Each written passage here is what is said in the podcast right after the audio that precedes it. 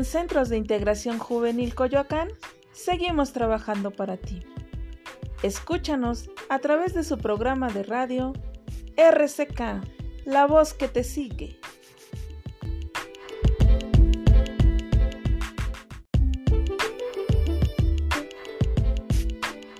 Bienvenidos a Radio RCK. Agradecemos a todas las personas que en este momento están siguiendo. No olviden darle like y compartir esta su página. Muy buenas tardes, Ale. Buenas tardes, y muy buenas tardes a todos los que nos están escuchando. El LINEA es una institución educativa que atiende a personas mayores de 15 años que por alguna situación no tuvieron la oportunidad de aprender a leer o escribir. También prepara a quienes no han concluido su primaria o secundaria para terminarla con la ayuda de, la creación de su programa educativo. El programa plantea el tratamiento de los contenidos y temas considerando experiencias, saberes y conocimientos de las personas y enfatiza el aprendizaje sobre la enseñanza al reconocer que las personas a lo largo de su vida han desarrollado la capacidad de aprender. Asimismo, el INEA es el encargado de combatir el rezago educativo para lograr una mejor calidad de vida y de nuevas oportunidades para las personas jóvenes y adultas. Hoy en nuestra cápsula en la voz de nos acompaña Oscar Colín Hernández. Él es técnico docente de Linea en Álvaro Obregón Norte. Su experiencia en el INEA es desde asesor educativo en el Centro Social Santa Fe, promotor comunitario, auxiliar de acreditación, aplicador de exámenes, asesor educativo en obras de Televisa Santa Fe, auxiliar de planeación e informática, técnico docente en las colonias Tolteca, Minas de Cristo, Molino de Rosas, Francisco Villa, Isidro Favela, Lomas de Becerra, la Unidad Habitacional Belén de las Flores, la Unidad Habitacional Santa Fe. Y pues queremos darle la bienvenida. Muy buenas tardes. Muy buenas tardes, Ale. Vamos a empezar con una pequeña pues charla aquí para poder ver si nos puede ayudar a resolver algunas dudas que tenemos de programas, pero no sé si también nos quiera comentar algo más. Bueno, decir que Linea se encuentra en, todo el país, en las 32 entidades federativas. En, en el caso de nosotros, somos una institución este, que dependemos del gobierno federal. En las otras 32 entidades, la gran mayoría son institutos estatales. Justamente nos dedicamos a impartir educación básica a personas mayores de 15 años eh, que no han podido terminar su primaria, su secundaria y que en algunas ocasiones igualmente no saben leer o escribir. Y bueno, aquí en, en este caso, en la Ciudad de México, estamos divididos en 22 coordinaciones de zona. En el caso de Álvaro Obregón, como es una alcaldía demasiado grande, pues estamos divididos en dos partes, en Álvaro Obregón Norte y en Álvaro Obregón Sur. Álvaro Obregón Norte es justamente donde estamos trabajando. Oscar, ¿nos puedes compartir quiénes pueden estudiar en el INEA? Eh, todas las personas que tengan 15 años o más, eh, no hay límite de edad hacia arriba, eh, que no hayan terminado su educación básica, su educación primaria, su educación secundaria, o que inclusive no sepan leer y, escribir. El INEA también cuenta con un programa que se llama 1014 o primaria 1014 en él pueden acudir también los niños que no por alguna razón no hayan podido concluir su educación primaria y asistir con nosotros, inscribirse en el programa y obtener su certificado de este nivel. Para poderme inscribir, ¿qué, necesito? Mira, Ale, eh, como yo les digo a, a, todos los alumnos que se quieren inscribir, lo primero que necesitas son ganas, porque justamente, eh, pues, muchas personas piensan que por ser un nivel eh, abierto, por que no se toman clases formales, eh, única y exclusivamente se dan asesorías dentro de línea, sí les pedimos, o cuando menos yo les pido mucho ese requisito, que lleven las ganas de estudiar. Pasando eso, pues los requisitos son mínimos. Hablando de documentación, lo que necesitan es su acta de nacimiento, su CURP, y en el caso de que quieran estudiar el nivel de secundaria, el certificado de primaria únicamente.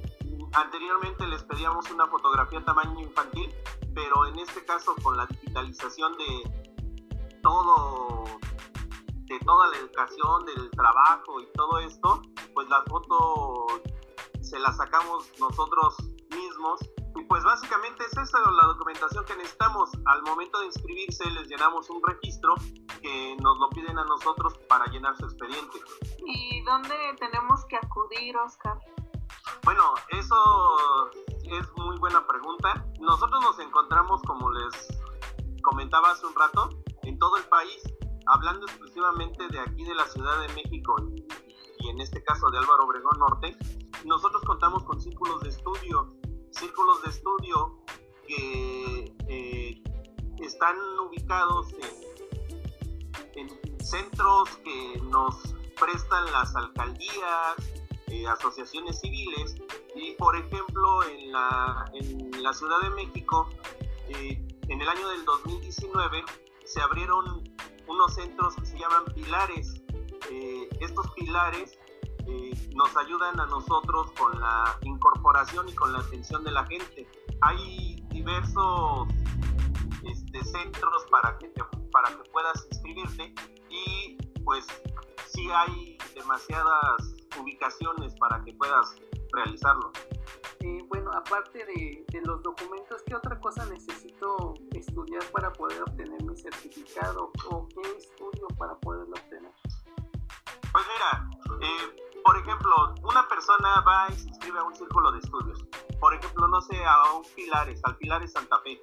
Eh, en el Pilares Santa Fe, por ejemplo, les dan la información de qué documentos necesitan, cuáles son los horarios de asesoría, Vuelvo a recalcar este punto. Nosotros en el INEA no damos clases. Nosotros no somos un sistema de educación formal. Eh, sistema es abierto y la gente puede estudiar como ellos decidan, este, a su ritmo, a su tiempo, dependiendo de las actividades que ellos realicen, si trabajan, si están estudiando en otro lado, si, no sé, tienen algún negocio, cualquier cosa así. Entonces, en el mismo círculo de estudio les dan la información de qué es lo que necesitan y cómo pueden estudiar ellos. Por lo general, eh, los citan dos o tres veces a la semana por dos horas para que puedan estudiar ellos su primaria o su secundaria.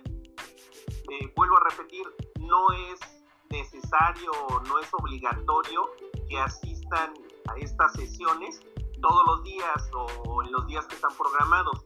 Lo que sí es importante es que ellos pongan su ritmo de estudio, que justamente puedan estar estudiando ya sea en el círculo de estudio, en su domicilio o donde ellos puedan hacerlo, y que estén al pendiente de las aplicaciones de exámenes, porque al fin y al cabo justamente eso es lo que les va a dar la acreditación y la certificación al último. ¿En el INEA se hacen válidos los conocimientos que ya poseen las personas?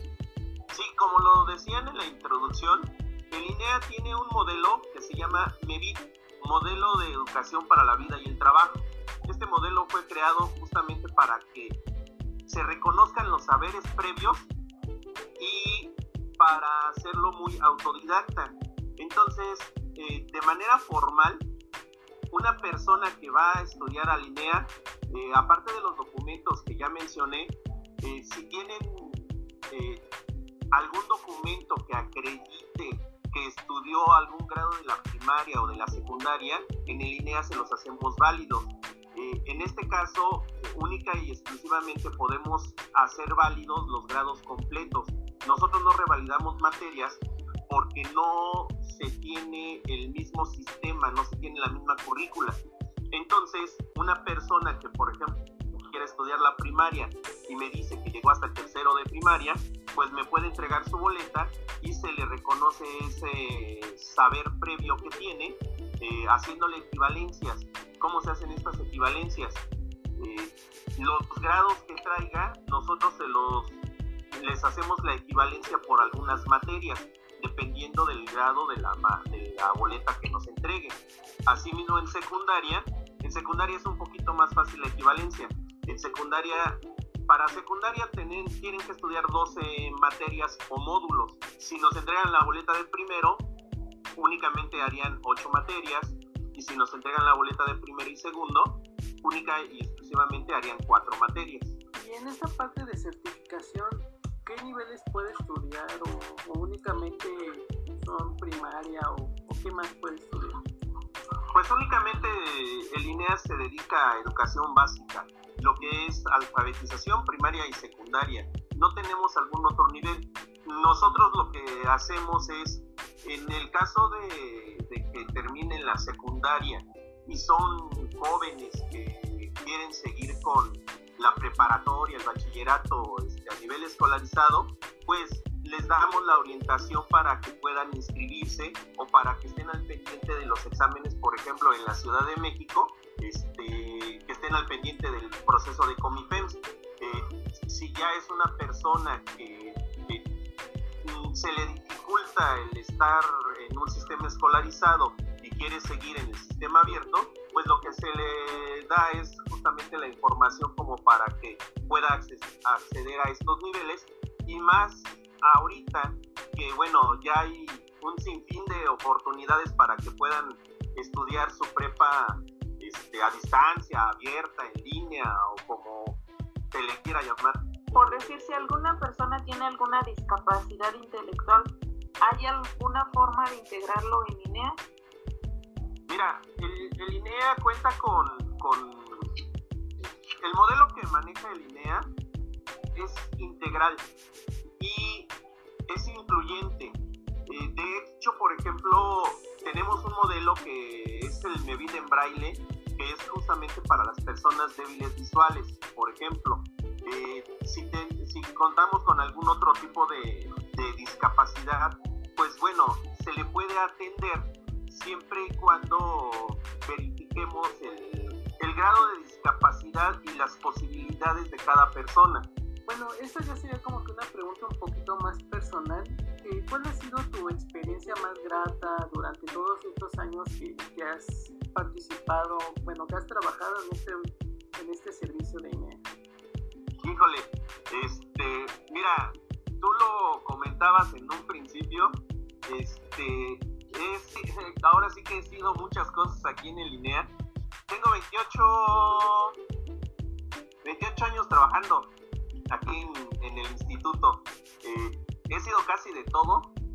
Conozco muchos aspectos desde el lado administrativo, el contacto con la gente y cuestiones así. Si hablamos del contacto con la gente y la satisfacción que le da uno, por ejemplo, cuando una persona certifica y cuestiones así, eh, pues no te puedo decir que es la más grata, pero sí es así como que yo la tomo como la más significativa. Fíjate que hace algunos años, si no me equivoco, fue en el 2001, estuve trabajando en el centro de salud eh, Presidentes y ahí conocí a un grupo de la tercera edad en ese grupo de la tercera edad entró a estudiar una señora que, dicho por ella misma, no sabía leer ni escribir.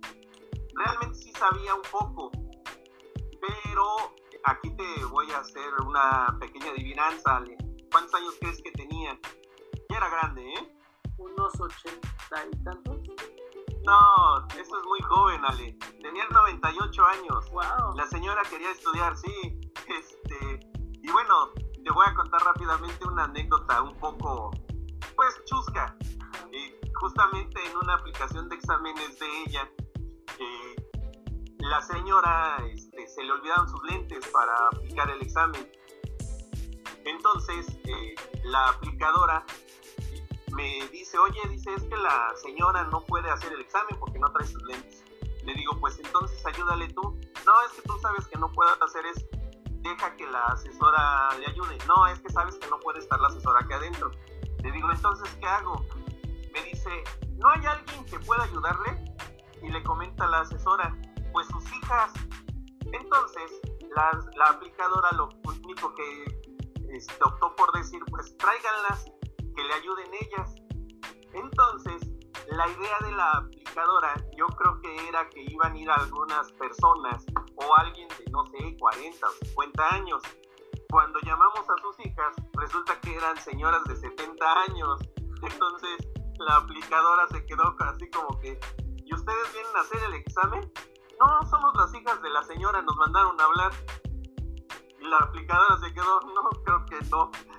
O sea, a, esto voy con esta anécdota que pues a mí me dio como mucha risa y aparte este pues parecía que la aplicadora no trabajaba aquí, o sea, oye, pues estás viendo que la señora ya es grande, ¿qué esperabas, no? Haz todo lo, si la señora está haciendo todo lo posible por venir a estudiar, ¿tú por qué no haces todo lo posible por tratar de ayudarla? es una de las experiencias más gratas que, me ha dado este trabajo. O sea, esta es una de tantas. Te digo, este, creo que nadie de mis compañeros ha trabajado con una persona este, de, tanta edad este, como para contar este tipo de experiencias. O sea, he tenido muchísimas más. Justamente, por ejemplo, poniéndole esta situación, en alguna ocasión una señora me dice, no maestro, dice, yo no voy a estudiar porque yo ya estoy muy grande. Y le pregunté, ¿cuántos años tiene señora?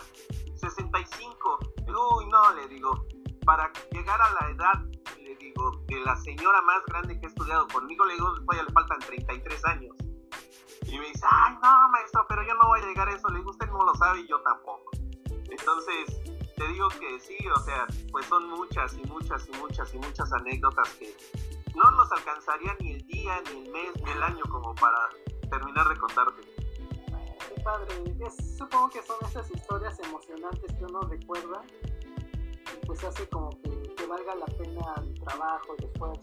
Sí, mira, de hecho, eh, yo, como bien lo decía, yo inicié en Santa Fe, yo soy de allí, de, de Santa Fe, este, he andado por muchos lados, cuestiones así, pero el hecho de que un sábado, un domingo vayas caminando por la calle y de repente la señora, el señor, el joven, este, te vean y le digan a la persona con la que están, es mi maestro, hola maestro, cuestiones así, eso te da mucha satisfacción.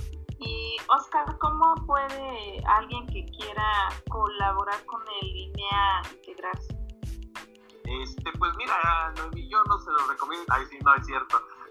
No, mira, eh, así como lo mencionaban en, mi caso, yo empecé como asesor educativo. Eh, digamos que es así como el principio de, todo. Y nosotros justamente nos valemos mucho de, asesores solidarios.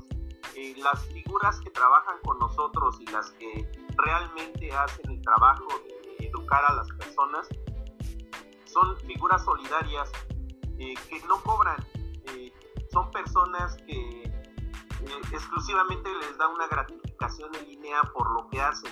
Entonces, si alguien quiere colaborar con nosotros siendo asesor solidario, pues vuelvo al mismo caso, lo primero que necesita son esas ganas de ayudar y pues tomar una serie de cursos para que se preparen para justamente poder ayudar a las personas, eh, canalizarlos a un círculo de estudio y de ahí en adelante. Eh, de hecho, no les pedimos mayor requisito que tengan la secundaria terminada y si están estudiando algún bachillerato o ya lo terminaron, pues mejor. Pues bueno, hay algunas preguntas que están haciéndonos aquí el público. Digamos, ellos cómo podrían contactar a INEA para poderse inscribir o cómo se certifican y si existen diferentes modalidades. Eh, de hecho, ya desde hace algún tiempo existía la, modalidad digital o, bueno, ya ves que con toda esta revolución tecnológica, eh, todo ya se hace por internet. A raíz de la pandemia del año pasado y del confinamiento, se abrieron varios canales de para que la gente se pueda inscribir dentro de INEA. Una forma muy sencilla para que se pueda inscribir en el INEA es accediendo a su página, el portal del INEA. En el caso de a nivel federal es el inea.gov.mx. ¿sí? Aquí en la Ciudad de México eh, cuentan con su propia página cdmx.inea.gov.mx. Ahí les pueden dar toda la información que requieran, además de que se pueden inscribir vía internet. Únicamente les piden justamente los documentos que yo ya había mencionado y les piden su domicilio. Al pedirles su domicilio, los canalizan al círculo de estudio más cercano a este. ¿Tienen algún costo esta inscripción? Ah, perdón, perdónale, tienes toda la razón. Desde el principio debí de haber dicho eso. Todo el servicio que, que brinda el instituto es gratuito. No se les cobra un centavo por inscripción, asesorías, exámenes, certificación, por nada, por nada se les cobra. Todo, todos los trámites y servicios que brinda el INEA son gratuitos. Eh, ¿Aproximadamente en cuánto tiempo se certifica una persona que, que no tiene, por ejemplo, ningún nivel en secundaria? Qué buena pregunta, Noemí. De hecho, no te la voy a contestar nada más para el nivel de secundaria. Te la voy a contestar desde, ahora sí que desde el principio. Para el nivel de alfabetización, el INEA tiene contemplado de seis meses a dos años para que una persona se alfabetice. Por ejemplo, una persona que no sabe leer y escribir absolutamente nada, probablemente requiera de esos dos años para que termine su nivel de alfabetización. Claro está que para un nivel de alfabetización estamos hablando de tres materias o módulos, que son la palabra para empezar y matemáticas para empezar. En el transcurso de estos dos años, una persona puede quedar alfabetizada total y absolutamente. Para el nivel de primaria o nivel intermedio que nosotros le llamamos, tienen que concluir 12 eh, materias, incluidas las del nivel inicial o de alfabetización. Entonces, para el nivel de primaria se contempla que una persona que ya sabe leer y escribir puede terminar su primaria de seis meses a un año. Y la duración de la secundaria esa es un poquito está contemplada para que la terminen en, en menos tiempo. Eh, va desde los tres meses hasta el año. Claro está que estos tiempos que te estoy dando pueden variar en el nivel mínimo y el nivel máximo. ¿a qué me refiero con esto? Siempre una persona que entra a línea se le aplica un examen diagnóstico para los niveles de primaria y para los niveles de secundaria. Este nivel, este examen diagnóstico, perdón, tiene el carácter de ser un examen global. Con esto quiere decir que una persona que acredite sus exámenes diagnósticos puede acceder al certificado del nivel que esté estudiando o que quiera obtener el certificado. Entonces, por ejemplo, en nivel primaria, en secundaria, una persona que haga el examen diagnóstico en un mes ya pudo haber acabado la secundaria. En el caso de que, por ejemplo, no salga tan... que reprueba algunas materias en este examen diagnóstico, estudia durante un mes y al mes ya obtuvo su certificado. Oscar, y si por ejemplo se dan situaciones donde una persona eh, salió con muy bajo nivel de secundaria, su certificado, y quiere inscribirse en el INEA para subir el promedio, ¿eso se puede hacer? No, Noemi, mira, desgraciadamente muchas personas tienen catalogado INEA como una instancia, yo creo que de regularización o algo así. Lo ven como un sistema muy informal te vuelvo a repetir, todos los trámites que hace el INEA son eh, oficiales. El INEA cuenta con la certificación de la SEP. Todos los estudios que se hagan dentro del INEA son oficiales. No es posible, no es posible que una persona que haya terminado la secundaria en el sistema escolarizado y haya sacado, no sé, 6.5, por ejemplo, venga y haga con nosotros la secundaria para que suba su promedio a 8, 9, 10, no sé, este, cualquier número más grande. ¿Por qué? Porque anteriormente los certificados se registraban en un sistema, sistema que no estaba globalizado. En estos momentos, los certificados, de hecho, ya no se entregan de manera física, ya no salen con una foto. Los certificados son digitales. Entonces, una persona que terminó en el sistema escolarizado, automáticamente su registro queda, pues digamos, en el Internet. Entonces, cuando nosotros intentamos dar de alta a una persona que, que ya obtuvo un certificado de algún nivel de primaria o de secundaria, el sistema no nos deja registrarlo. Y si dejara que se registre, al final no podría obtener un certificado con nosotros. ¿Por qué? Porque el sistema ya tiene registrado un documento. Precisamente pierde como el objetivo, la misión que tiene la institución para generar este tipo de trampolines, ¿no? Sí, es que te digo, desgraciadamente, por ser un sistema abierto y, diferente a, todas las escuelas de educación básica, pues vuelvo a, a esa parte, las personas, sobre todo los niños de 15 a 18 años piensan que pueden pues hacer lo que ellos quieran. Te digo, es, es una complicación porque eh, como no tienen esa obligatoriedad, por ejemplo, de las clases, como no tienen esa, esa represión que tienen por parte de, una secundaria escolarizada, pues ellos piensan que, ay, es que no se van a dar cuenta, es que esto no es este, oficial, cuestiones así están en un error porque pues tan es oficial que justamente acuden con nosotros porque quieren acceder a algún otro nivel académico, por ejemplo, dígase bachillerato. Entonces, al final nosotros les damos un documento oficial.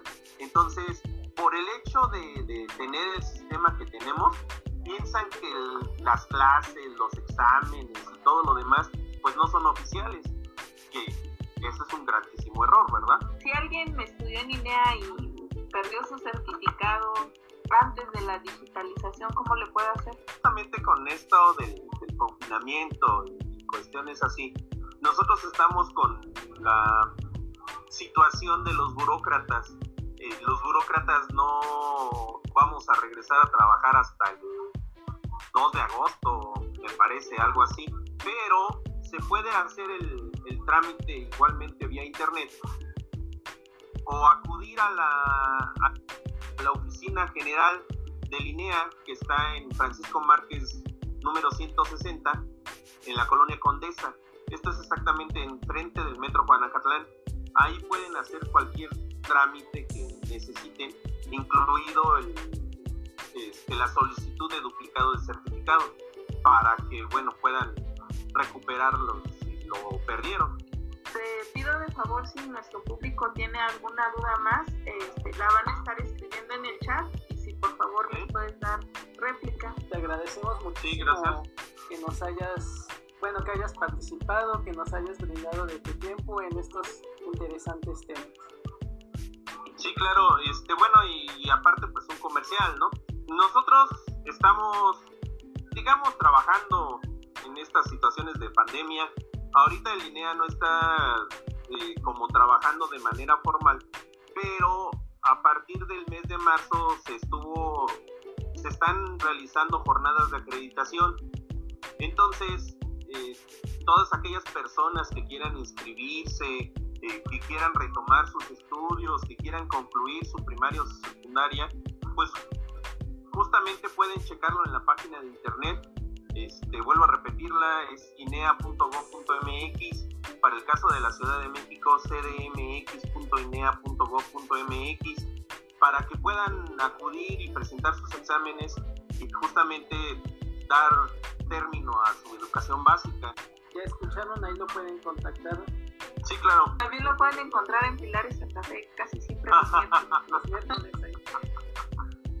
bueno, agrandando el comercial, nosotros trabajamos justamente en la zona de Santa Fe y bueno, haciendo un poquito de promoción, este, ya están abiertos los pilares de la Ciudad de México, pueden acudir allí.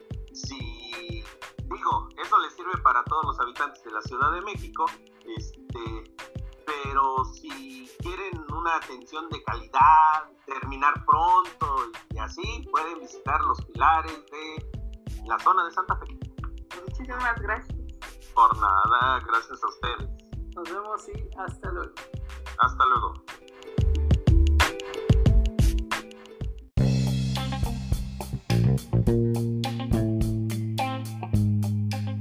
Escúchanos todos los miércoles a las 5 de la tarde por nuestra página de Facebook Live SIC Coyoacán.